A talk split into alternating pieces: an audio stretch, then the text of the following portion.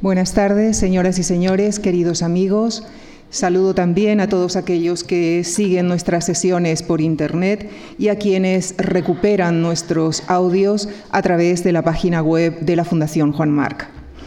En la segunda sesión de este ciclo que estamos dedicando al Camino de Santiago, esta tarde les invitamos a que disfruten con nosotros de una sesión híbrida, una sesión para el conocimiento, pero también para el disfrute estético, en la que discurso y música se complementarán para acercarnos al Códice Calixtino. La conferencia será desarrollada por Arturo Tello, profesor titular en el Departamento de Musicología de la Universidad Complutense de Madrid. Sus líneas de investigación se centran en el estudio de la música medieval, española y europea, con énfasis en los estudios de los repertorios litúrgicos. La parte musical estará a cargo del coro Escola Antigua, dedicado al estudio, investigación e interpretación de la música antigua, en especial del canto gregoriano. Su director es Juan Carlos Asensio, profesor de musicología en la Escuela Superior de Música de Cataluña. Todos ellos nos acercarán al Códice Calistino, en particular a su contenido musical una de las fuentes musicales más ricas y más bellas que nos ha legado la Edad Media. Con nuestro profundo agradecimiento a todos ellos y a ustedes por su presencia, les dejo con ellos en la sesión que hemos titulado El Códice Calixtino, todo un mundo concentrado en un libro. Muchísimas gracias.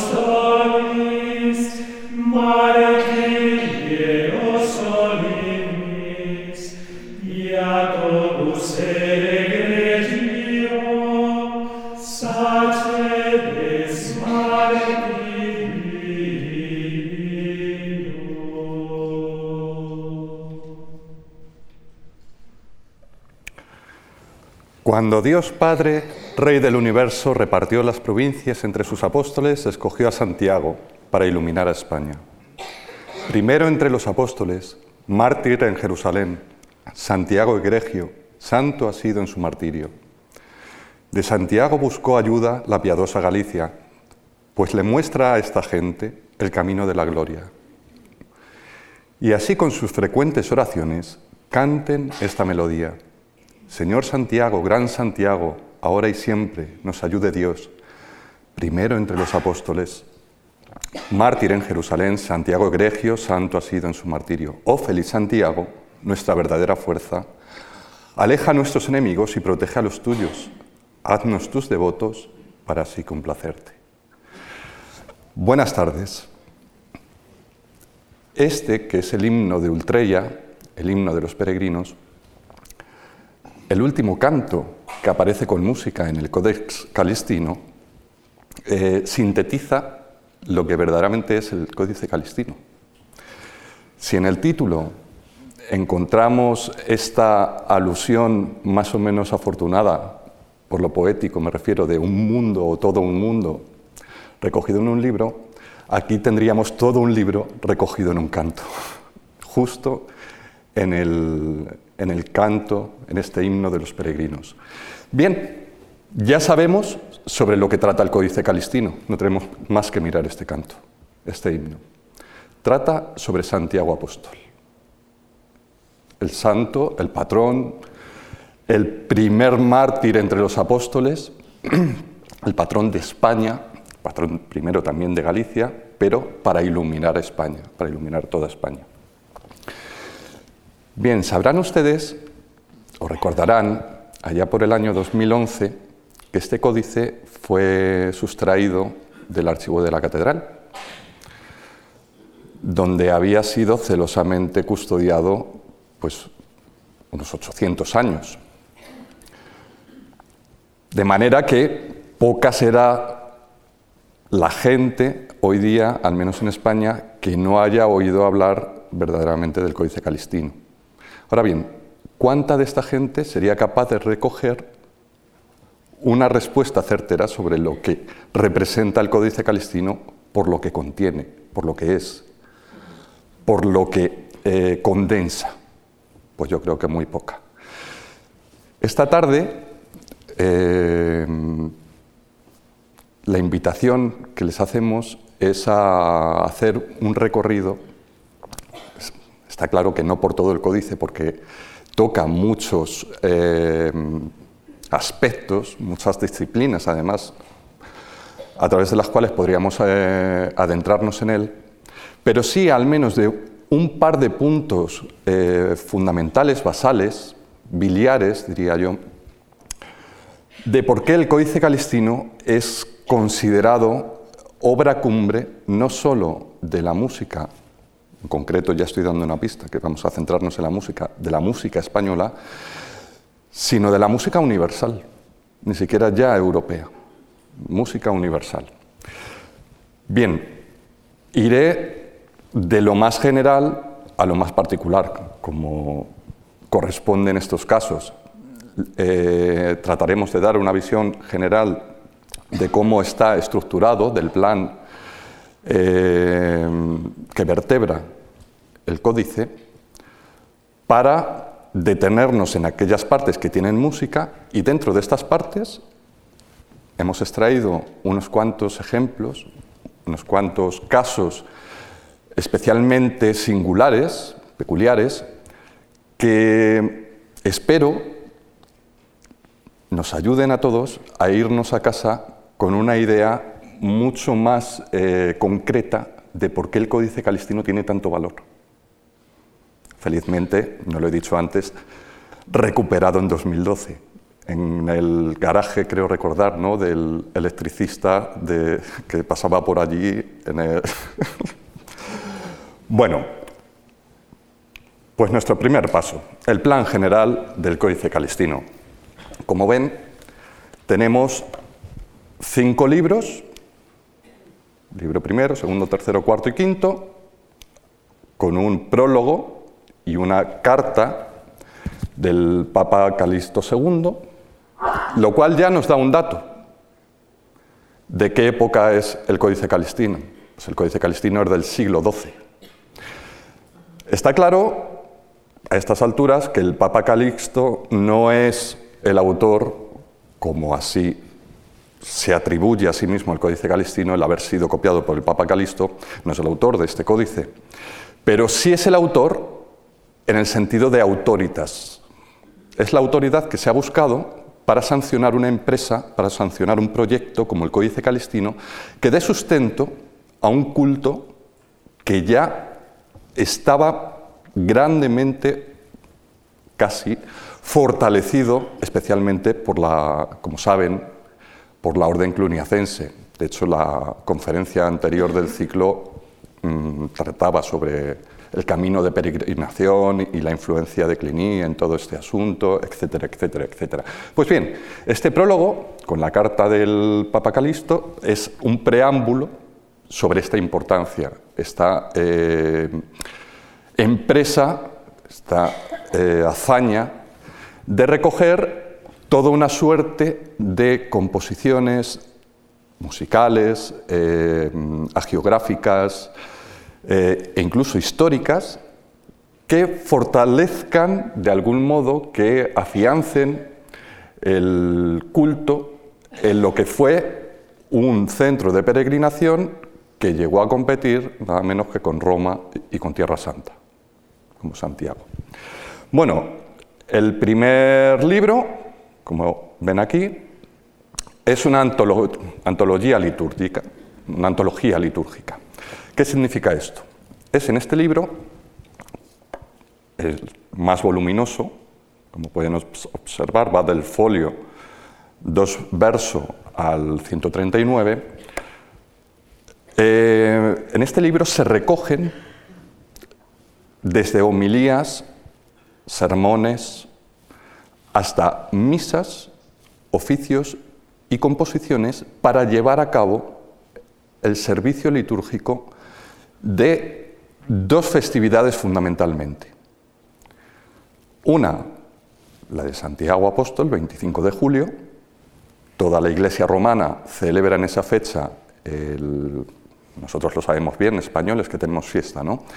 el culto y la festividad de, Santiago, y el 30 de diciembre, que, celebra la traslación de los restos de Santiago, porque casi tan importante como el, Códice Calistino, el Pórtico de la Gloria, la propia catedral, y digo casi por ser eh, un poco humilde en este sentido, porque lo verdaderamente importante de Santiago de Compostela es que ahí están o se atribuyeron el estar eh, los restos del apóstol, trasladados desde Jerusalén hasta Santiago, en tierra de España, hasta Finisterre, donde había predicado y donde había convertido a, toda la, la península.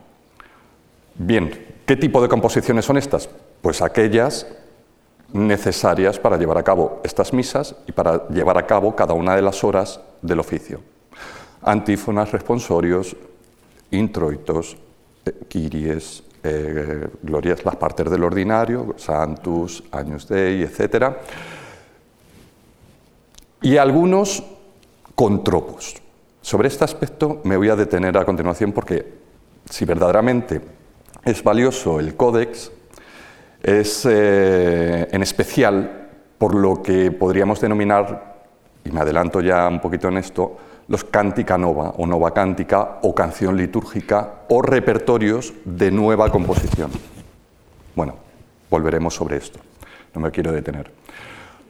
A continuación, el libro segundo. Aquí lo tenemos. De Miraculi Santi Jacobi.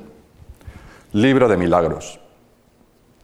Con un carácter eminentemente agiográfico, aquí, en este libro, y con atribuciones varias como a Veda, el Venerable, eh, al propio Calixto, etc., se recogen noticias de hechos milagrosos, de actuaciones miríficas de Santiago en diversos lugares, no solo del occidente cristiano, sino también del oriente. Es una colección agiográfica al uso, como tantas hubo, precisamente en esto que, entre otros, Haskins vino a llamar el renacimiento del siglo XII. El libro tercero, Liber de, de, trans, de corporis santi Jacobi ad Compostellam, tal cual es lo que me refería, o a lo que me refería justo hace un momento. La historia de cómo los restos de Santiago son llevados de Jerusalén a Compostela de manera que Compostela se convierta en el nuevo foco de culto, de peregrinación, de camino para el cristiano, junto a Roma y a Tierra Santa. Libro cuarto. No me quiero entretener en este apartado del plan general, así que voy rapidito. Historia Caroli Magni et Rotolandi. Historia de Carlo Magno y Roland. Es el pseudoturpín, porque la atribución de este libro de historia, llamémoslo así, está hecha a este obispo, Turpín, Turpinus, y puede ser como una especie de antecedente, antecedente o relato eh, paralelo a la famosa chanson de Roland. ¿Qué ocurre? En este libro, en el Pseudo-Turpín, pues también encontramos todas las hazañas, todas las relaciones de Carlomagno en la península ibérica, de cómo se le atribuye el recuperar Compostela, de cómo persiguió a los moros, con perdón, aunque sea políticamente incorrecta la expresión, más allá de Zaragoza, etc. Digo políticamente incorrecta a nuestros ojos, para el medieval era el nombre referido, así se refieren. También como Carlomagno, esto, Santiago se le apareció en sueños a Carlomagno, es decir, también hay intervenciones eh, miríficas del santo. El libro quinto ya fue tratado en la conferencia anterior, especialmente ¿por qué? porque es la guía del peregrino todo un libro que relata de qué lugares tiene el camino, qué gentes, qué costumbres, por dónde pasar, por dónde no pasar, todas estas cosas útiles para lo que nosotros podríamos llamar una verdadera guía de turismo, tal cual. Y el apéndice 1.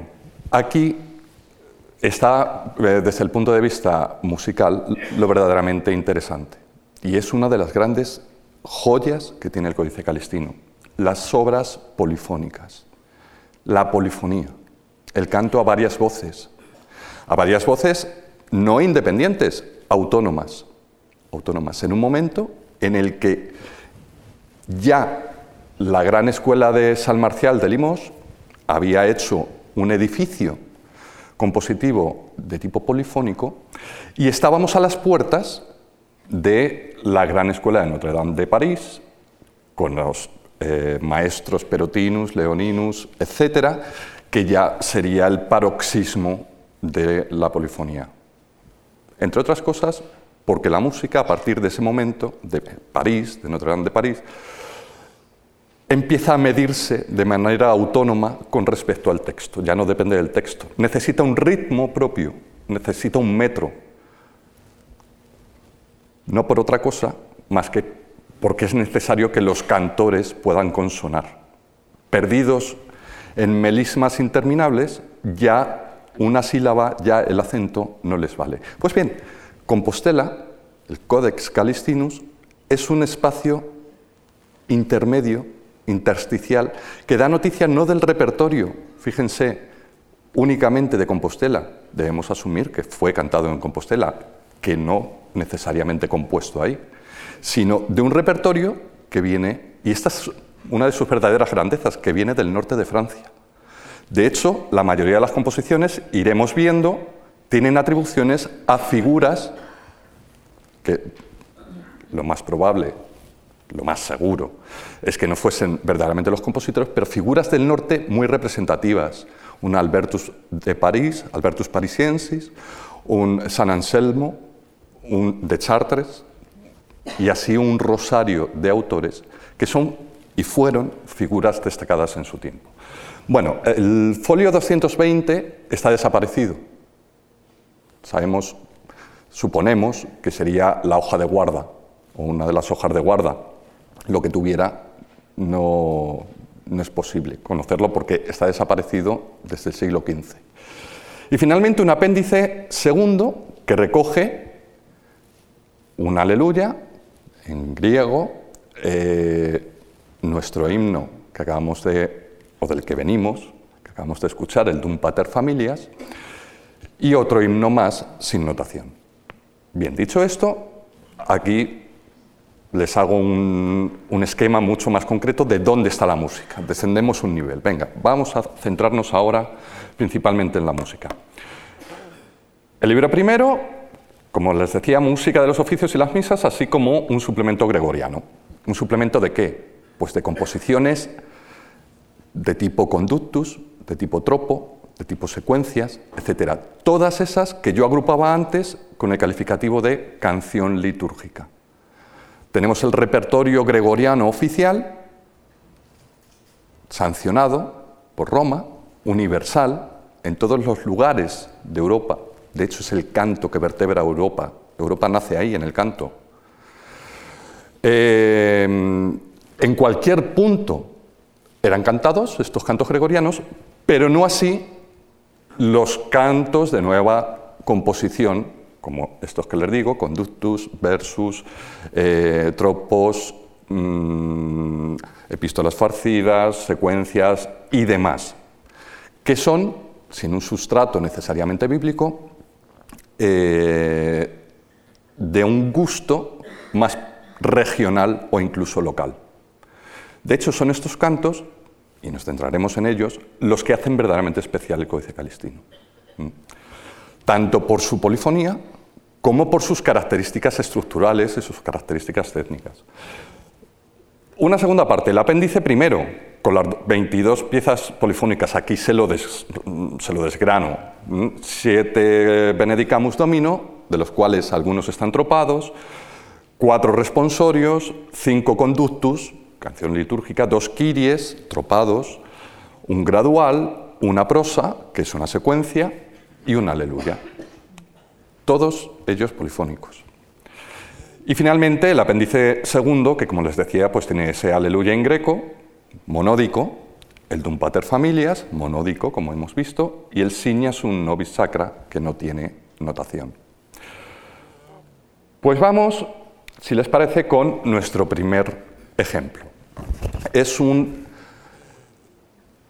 tropo del Kiri.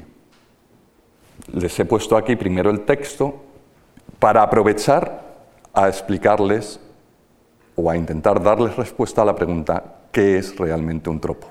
Pregunta que, por otro lado, en los años 80 del siglo XIX, León Gautier, el gran filólogo, ya se hacía. ¿Qué es un tropo? Pues bien, un tropo es toda suerte de añadido o desarrollo a la manera de paráfrasis, alegoría o glosa puesta en música de los cantos de la misa o del oficio franco-romanos. Ni más ni menos. Claro, esto parece muy general, porque estos añadidos pueden ser de muchas maneras, pero fundamentalmente solo podríamos reducirlas en el aspecto técnico a tres. Añadir una melodía a un canto dado, añadir un texto a un canto que tiene una melodía, un melisma ya establecido, o añadir, que nos queda? Tanto texto como melodía. Esas serían las tres maneras fundamentales de tropar. Se estarán preguntando la mayoría de ustedes, ¿y para qué tropar? Porque es verdad que técnicamente tenemos solo tres posibilidades, pero en la práctica, maneras de variar un canto dado, que desde ahora, si les parece, llamaremos canto base, como los campamentos base de los que suben al Everest, el campamento base, el que está establecido, son casi infinitas. Es decir, todas aquellas que quepan en la imaginación de un hombre, ni más ni menos. De hecho, me atrevería a arrojarles el desafío de que tratasen de pensar una eh, muy especial, única, para demostrarles que ya se ha hecho. hasta ese punto, hasta ese mm, grado de creatividad eh, condujo la práctica de tropar en, Europa. Naturalmente, si el canto gregoriano, el canto oficial, es la palabra de Dios cantada, es la palabra bíblica, la palabra revelada, estas nuevas composiciones son palabras humanas. Fíjense, el diálogo tan bello que se establece en un momento determinado en el seno de la misma liturgia entre lo que es la palabra de Dios y la respuesta de la palabra del hombre en el seno de la misma liturgia. Y aquí está uno de los puntos fundamentales de interés de los tropos, que no solo son ornamentos, que no solo son maneras de embellecer un canto, son también maneras de explicar, de hacer exégesis sobre la liturgia desde el seno de la misma liturgia. Son como comentarios litúrgicos, pero en el propio discurrir litúrgico. Y esto convierte una misa, por ejemplo, en algo maravilloso. En algo maravilloso porque está lleno de este diálogo, de arriba abajo, de abajo arriba. Por otro lado, como comprenderán también, los tropos, eh, si son una palabra humana, como tal, es una palabra imperfecta y a veces comete errores. Este es el motivo que llevó a los padres conciliares de Trento a eliminar todo rastro, todo vestigio de estos añadidos en la liturgia. Azotados por la última gran herejía, la luterana, como siempre, la Iglesia cuando se ve amenazada vuelve a sus orígenes, vuelve a lo primitivo, vuelve a sus raíces. Y en sus raíces está la palabra de Dios, no la palabra de los hombres o que los hombres han ido dejando. Fueron eliminados todos de raíz. De manera que hoy día, si abrimos el gradual romano, es decir, los cantos para llevar a cabo el propio de la misa, por ejemplo, solo encontraremos un puñado de secuencias, que hablaremos después de ello, eh, de que es una secuencia que por tradición estaban tan arraigadas que permanecieron y sobrevivieron incluso a Trento. Pues bien, como les digo, aquí tenemos un ejemplo de tropo del Kiri. Lo primero que nos llama la atención es que vemos Cuntipotens genitor Deus omni creator eleison. Lo primero que nos falta es el texto del Kyrie, ¿no? Salvo el eleison, Kyrie eleison, Christ eleison, Kyrie eleison. Eh, nos falta el resto. Nos falta ese Kyrie, Christe, Kyrie, que es sustituido en este caso por esta paráfrasis. Dios, Padre Todopoderoso, Creador de todas las cosas, ten piedad. Segundo elemento, hay más elementos, pero el Calistino recoge estos tres. Oh Cristo, imagen de Dios, virtud y sabiduría del Padre, ten piedad. Y finalmente, Aborum Sacrum Spiramen Nexus Amor Eleison, o aliento sacro, la unión y el amor de ambos, ten piedad. No hace falta eh, ser doctor de la Iglesia ni tener eh, profundos conocimientos en teología para darse cuenta de que eh, este tropo lo que está haciendo es caracterizar a cada una de las tres personas de la Trinidad. Está estableciendo cuáles son sus eh, principales atributos y que en principio serían aquellos que las distinguen a las unas de las otras. Las tres hipóstasis, que no lo olvidemos, son una única sustancia, una misma esencia, así eh, se dice en el credo niceno, ¿verdad? precisamente se verían unidas por aquello que las distingue. ¿En virtud de qué? En virtud de, fíjense qué hermoso, una misma voluntad.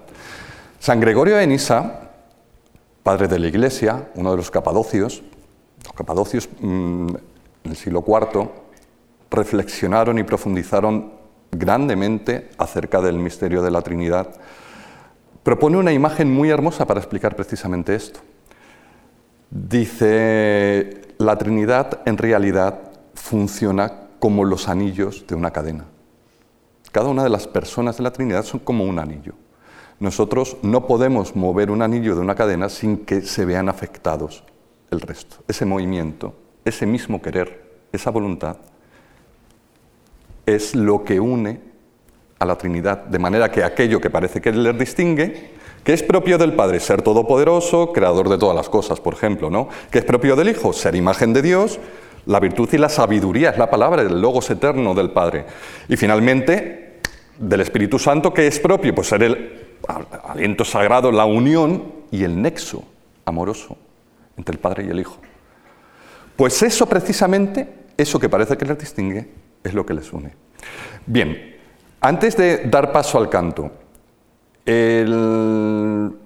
este Kirie, aparte de estar tropado, como ven, le hemos hecho una aproximación muy somera, tampoco es mucho más profundo de lo que parece. Está propuesto en el Códice Calistino de manera polifónica, a dos voces. Y con una técnica, con un estilo muy especial, que ya existía en la escuela de San Marcial de Limos. Es lo que nosotros hemos bautizado como organum melismático u organum florido, si lo prefieren, en el cual el canto base, el canto, mm, la vox principalis, la voz principal que lleva el texto, ve el añadido en sentido vertical, en este aspecto, casi la polifonía podríamos decir que técnicamente es un tropo, pero en el sentido vertical, ¿no? el añadir melodía, pero en el sentido vertical. Em, bien, la voz principal ve ese añadido de grandes melismas de manera que prolonga cada una de las notas que existían en el canto monódico hasta que la voz organal, que es la añadida, ha terminado de hacer sus melismas. Si les parece, vamos a escuchar primero cómo sería el cuntipotens genitor deus omnicreator eh, monódico que existe, que preexiste al códice calistino, y a continuación escuchamos su versión polifónica para que vean la diferencia. Juan Carlos, cuando puedas, monódico.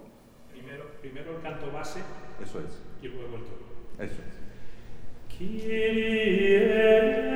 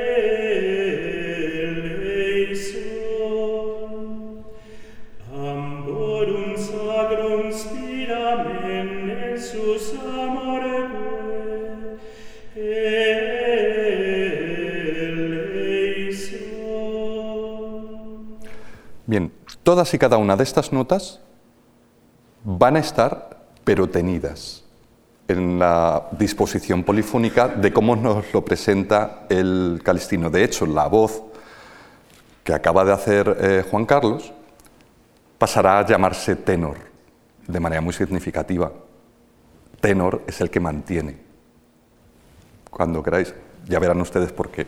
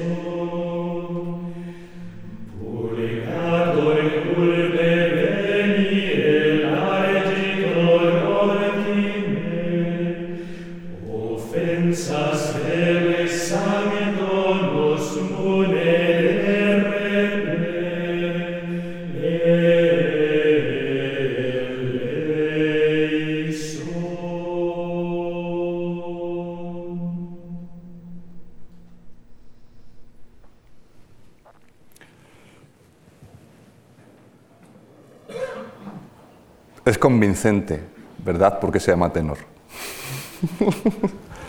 la voz principal, la voz de abajo, mantiene toda esa melodía que Juan Carlos amablemente ha entonado antes de, ejecutar el canto del, calistino.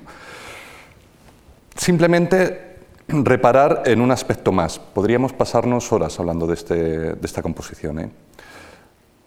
Este aspecto es que, si bien está concentrando un principio teológico, quizá el principio teológico por encima del resto, que es el misterio de la Trinidad, lo hace, y digo, lo está concentrando en el seno y desarrollo de la misma liturgia. No olviden que el Kyrie eleison es uno de los cantos que dan comienzo del ordinario de la misa, uno de los cantos que dan comienzo a cualquier celebración. Lo hace desde el seno de la liturgia. Estamos haciendo teología, en este caso, desde una misa, y en concreto desde una misa propia del apóstol Santiago, que predicó tan profundamente sobre la Trinidad como veremos que dice en un canto posterior que hemos escogido. Siempre salude a Santiago como defensor paladín, predicador y anunciador del misterio de la relación de las hipóstasis de la Trinidad y de, permítanme la palabreja griega, el homoousios, la unidad de esencia. Pero es que este canto va mucho más allá. Si nos detuviéramos a hacer un análisis musical, veríamos que hay pequeños motivos, que hay pequeñas células que van construyendo todo el canto, sea en la voz organal, es decir, la voz añadida, la que va haciendo los floreos, los melismas, como en el tenor, que enlazan cada una de las partes, diciéndonos de manera sutil que sí, la distinción está ahí entre las personas, pero que no hay que olvidar que todas están atravesadas por una misma voluntad, lo que les decía antes de San Gregorio de Nisa, una misma esencia, una misma naturaleza. Bueno, pasemos a nuestro siguiente ejemplo. El celebrado y célebre con Gaudeam Catholici, Letentur Cives Celici, diesista o diesta. Alégrense todos los católicos y exulten los habitantes del cielo en este día, que el clero diga hermosas canciones y bellos cánticos en este día. Este es el día festejable, ennoblecido por la divina luz en este día, en el que Santiago subió a los celestes palacios en este día. Por comodidad han visto que he traducido el texto para no ir traduciendo yo sobre la marcha, pero es que en latín suena mucho mejor. Vencedor sobre la espada de Herodes, recibió el galardón de la vida con mayúsculas, se refiere a la vida eterna. ¿eh? De hecho, ya nos está dando noticia de cuándo se canta esta composición, en el natalicio, que coincide siempre con el martirio. El natalicio de un santo es el día en el que le martirizan, porque nace a través de su muerte a la vida eterna. En este día. Y así eternamente bendigamos al Señor, benedicamus Domino en este día. Demos gracias con alabanzas al gran Padre, Pater Familias, el padre siempre es reflejado, o casi siempre en el Códice Calistino, como el pater familias, esa figura romana ¿no? del sui juris, del que tiene derecho por sí mismo, el que no depende de nadie, ¿no? en este día. Como ven, benedicamos domino. Esto, que en apariencia podría parecernos una canción, sin más, una canción estrófica, ¿no? Eh, con un estribillo, que es este diesista, ¿verdad? A ver, diesista, que va repitiéndose una y otra vez al final se desvela como lo que verdaderamente es, como un tropo, en este caso, de otro de los cantos del ordinario de la misa, de un Benedicamus Domino. El Benedicamus Domino es un canto que da fin al servicio litúrgico. Da fin al servicio litúrgico siempre y cuando no corresponda que tenga que darlo el ite es. ¿Y cuándo ocurre esto? Pues ocurre esto, por ejemplo, en la misa, cuando el Gloria de la misa, el himno angélico, el que entonaban los ángeles en el portal de Belén, tenemos noticia recientemente de ella, acaba de pasar la Navidad, no se canta, por ejemplo, en Adviento. El Gloria de la misa queda reservado para que precisamente el día de Navidad luzca con todo su esplendor. Pues en el Adviento debemos asumir que la misa no se cierra con ite misa es, sino que se cierra con Benedicamus Domino. Y además, este Benedicamus Domino, en concreto, está tropado. También puede suceder que a continuación de una misa, estoy cogiendo la misa siempre porque es el servicio litúrgico más completo, paradigmático. Las horas del oficio siempre se comportan como reflejo, como hermanas pequeñas de lo que sucede en la misa. Por eso, con referirnos a la misa, lo explicamos prácticamente todo. Eh, puede suceder que después de la misa tengamos, y, hayamos cantado el Gloria, tengamos un servicio añadido, llámese una procesión, llámese una hora que haya coincidido, llámese lo que sea. Entonces, tampoco se canta el misa y se canta el Benedicamus Domino. En todas estas ocasiones encontramos Benedicamus Domino y en el caso concreto del Códice Calistino encontramos esto que tiene más apariencia de lo que sería otra tipología, otra categoría de canción litúrgica, como es el conductus, que otra cosa. ¿Qué es un conductus? Tendríamos que preguntarnos ahora. De hecho, el Códice Calistino es el primer testimonio que tenemos de un manuscrito que recoge la palabra o la denominación conductum, en este caso. No conductus, sino conductum, que viene de conducere, de conducir, de acompañar, acompañar un movimiento del tipo que sea en el ámbito litúrgico, un movimiento procesional, una procesión. Ese es el sentido de un conductus. Bien, aquí tenemos la apariencia en efecto, de esta canción, Conductus, pero que en el fondo lo que está haciendo y su comportamiento es de tropo de todo este.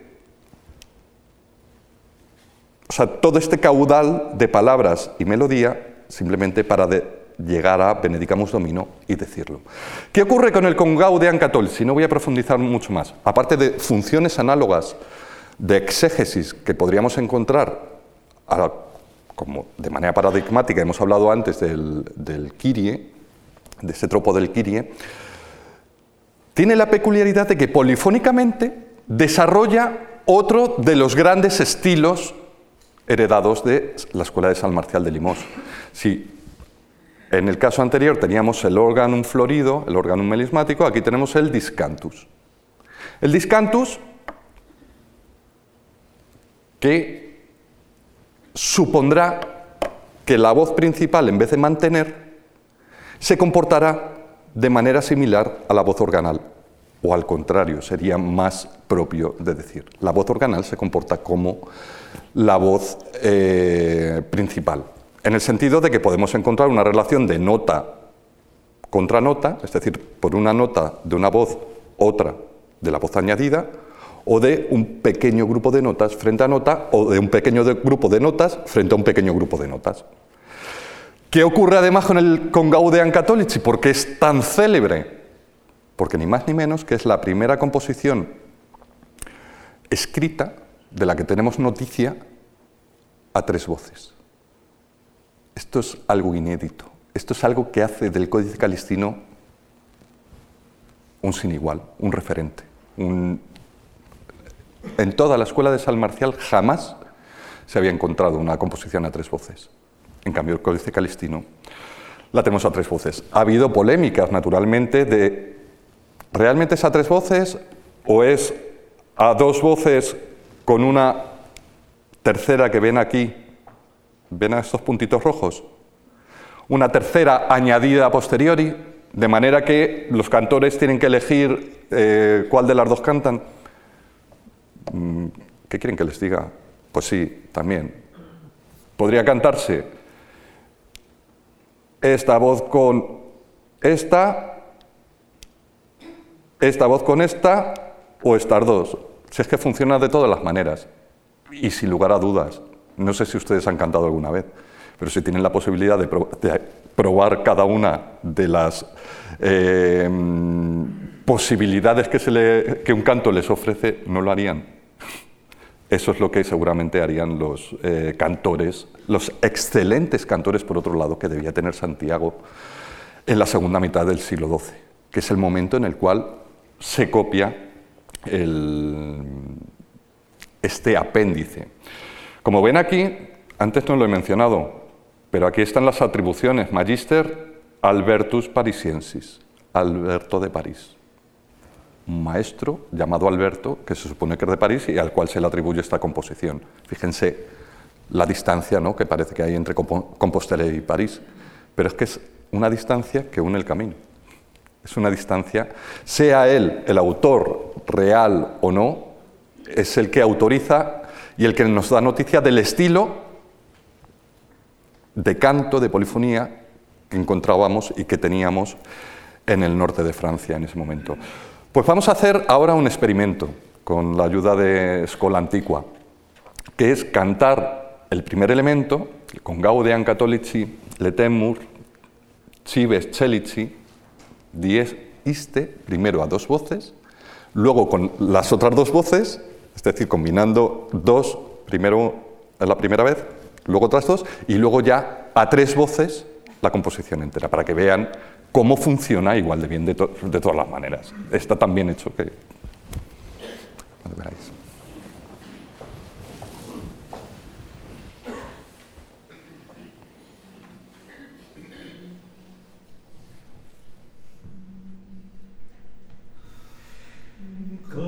Amen.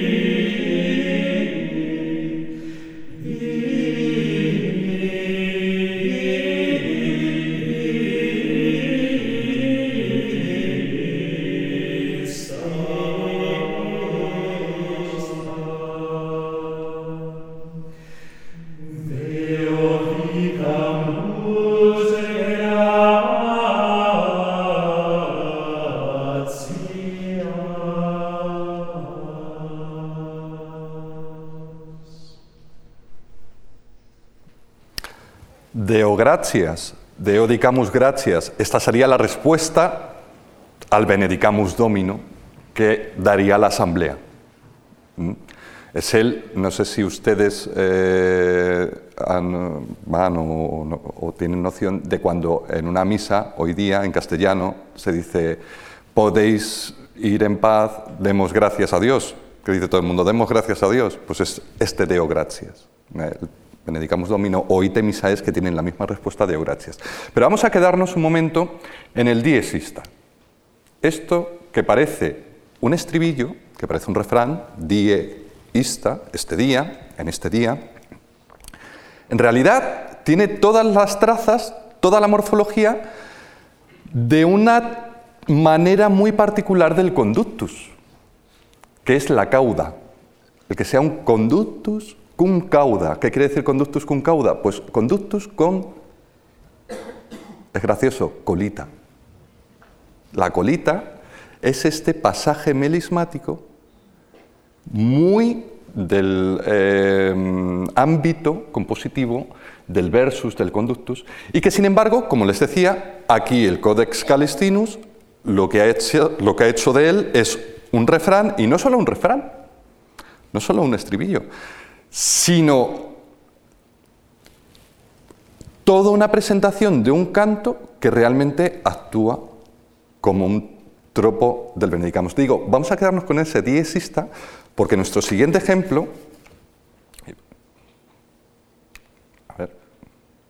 Bueno, aquí tienen en detalle la voz inferior con la voz añadida en rojo del Congaudian Catholici. Nuestro siguiente ejemplo a mí me parece uno de los más preciosos casos que hacen del Códice Calistino algo especial. En el sentido de que estamos en el mismo ámbito que el ejemplo anterior.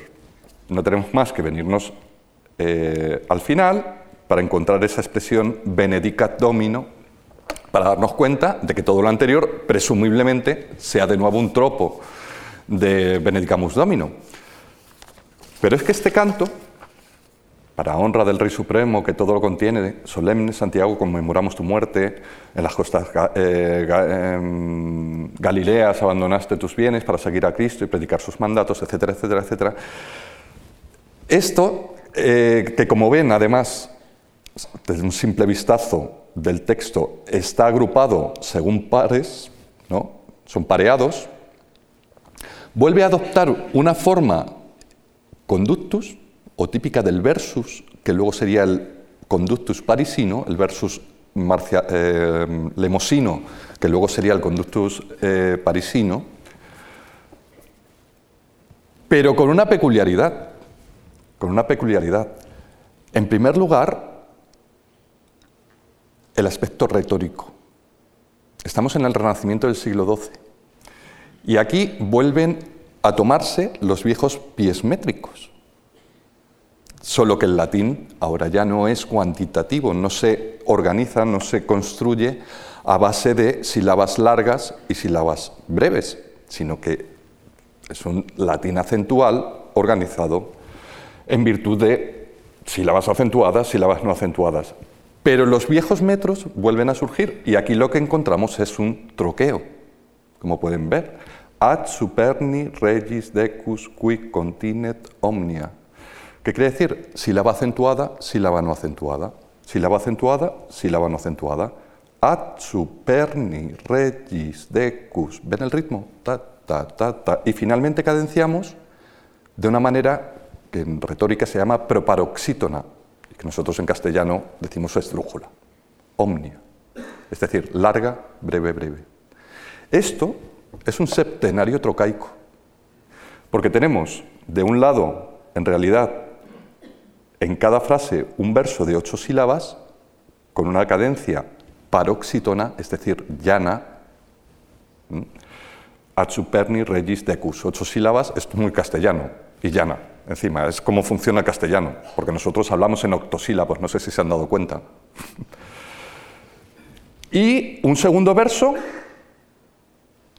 de siete sílabas, pero con cadencia rítmica proparoxítona esdrújula, qui continet omnia.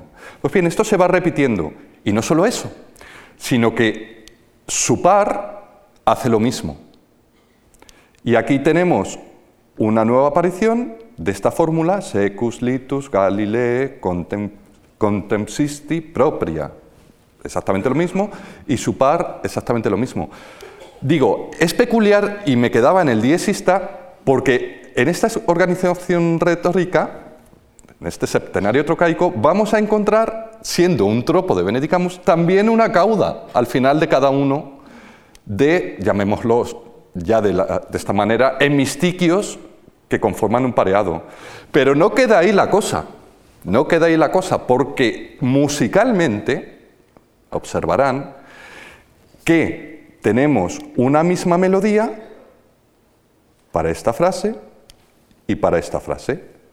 Exactamente la misma, se repite, pero una melodía diferente para nuestro segundo pareado, que se vuelve a repetir, eh, y otra diferente para nuestro tercer pareado, que se vuelve a repetir en el segundo hemistiquio, a ver si atino, ahí. Y otra diferente, y otra diferente, y otra diferente. Nos adentra teniendo esa cauda típica del conductus, ese estilo discantus que ya les anticipo, que polifónicamente es como se va a desarrollar, muy a la sazón, muy, de manera muy parecida como eh, hacía el con Gaudean Catholici, el ejemplo justamente anterior. Con la cauda, digo, el conductus, pero musicalmente nos abre la puerta de una nueva categoría de canción litúrgica, que es la secuencia. ¿Por qué? Porque precisamente el doble cursus, este tener una melodía por pares, para ir construyendo un canto, es típico de la secuencia. Verán, la secuencia, que es un canto que conecta, que une el, aleluya de la misa con el Evangelio, quizás sea la categoría de canto más prolífica de toda la Edad Media. Se cuentan por miles las secuencias. Y resulta curioso que justo el calistino, también salmarcial, porque ad superni regis decus es un contrafactum de una composición de salmarcial, de Noster Cetus, pero bueno, amoldada. Un contrafactum es tener una melodía dada con un texto, un canto dado, cambiarle el texto y conservar la melodía. Un cambio de texto. El calistino lo que hace, y salmarcial lo que hacen es combinar en una misma composición tres categorías de canto. De un lado, la función, tropo de Benedicamus Domino. De otro lado, la estructura, secuencia. Y de otro lado, las características estilísticas, sobre todo a nivel polifónico, del conductus. Esto hace del calistino algo único. Algo único. Voy a dejar de hablar y vamos a escuchar más, porque verdaderamente merece la pena reparar en, la, en esta combinación tremenda, en esta combinación maravillosa que hace el calistino. Cuando queráis.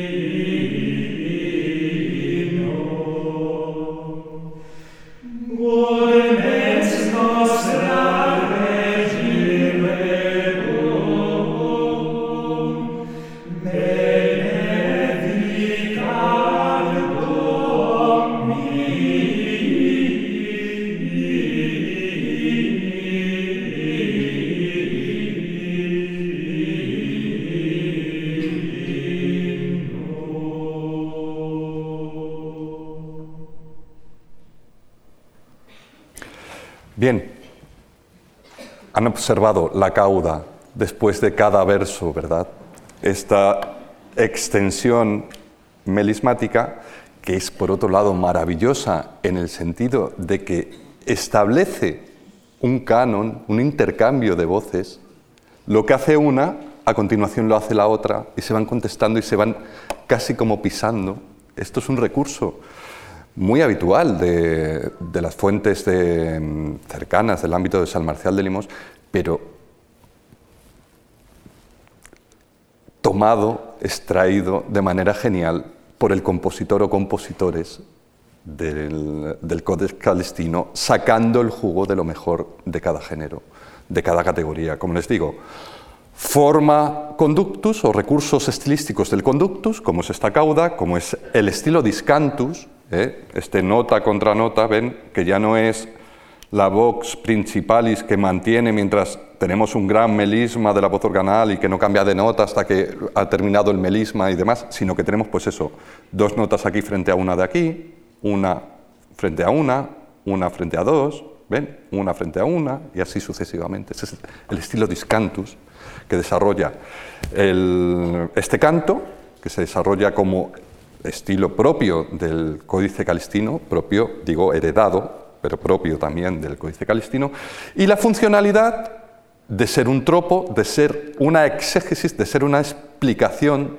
de ser un comentario eh, del Benedicamus Domino, donde no sé si recuerdan el texto, antes de que hayamos visto el canto, se dan las razones de por qué hay que cantar a Santiago, de por qué hay que despedir y ha merecido la pena hacer ese servicio, hacer esta mm, celebración entera, no lo olvidemos, Benedicamus Domino es un canto de despedida, en lor de el santo patrón de Santiago. Lo que nos lleva a otra conclusión eh, interesante. Tropos, conductus, secuencias y todo un rosario de otras categorías de canto, en las que no vamos a entrar desde luego porque estamos ya casi finalizando, se reservan para las festividades más importantes del año litúrgico, al igual que el canto polifónico. No vayamos a ser tan ingenuos de pensar que todos los días se cantaba así. No, de hecho, lo que hace una festividad, una solemnidad distinta del resto de los días, es la manera en cómo la celebramos. Las fiestas de guardar, que decía mi abuela. Las fiestas de guardar, así es como se representa en el Códice Calistino. Ustedes, antes de, de que pasemos al canto final, que hemos escogido, que precisamente es una secuencia, ustedes tienen que plantearse ejemplos como estos, de los cuales ya hemos dado noticia al principio, hay 22 en el apéndice 1, más todo el libro primero, con todas las liturgias, la misa, etcétera, etcétera.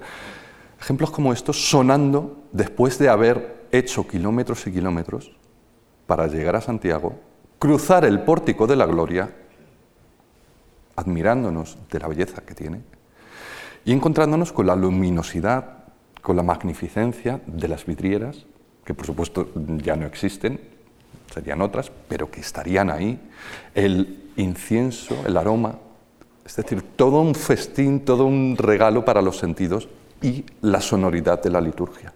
Para el peregrino, este era el mejor regalo que podía recibir después de hacer la peregrinación. Cantar, unirse, aún sin voz, solo con la escucha, solo con la presencia, a todas estas voces que cantan a Santiago. Bien, como les digo, el último de nuestros ejemplos es precisamente una secuencia. Fíjense, aquí hasta lo he enumerado, he enumerado los pareados, 1A y 1B, 2A y 2B, 3A y 3B. ¿Qué quiere decir? Que cada uno tiene su propia melodía. Gratulemur et letemur summa cum letizia. Es que hasta tenemos, fíjense, empezamos con la misma métrica.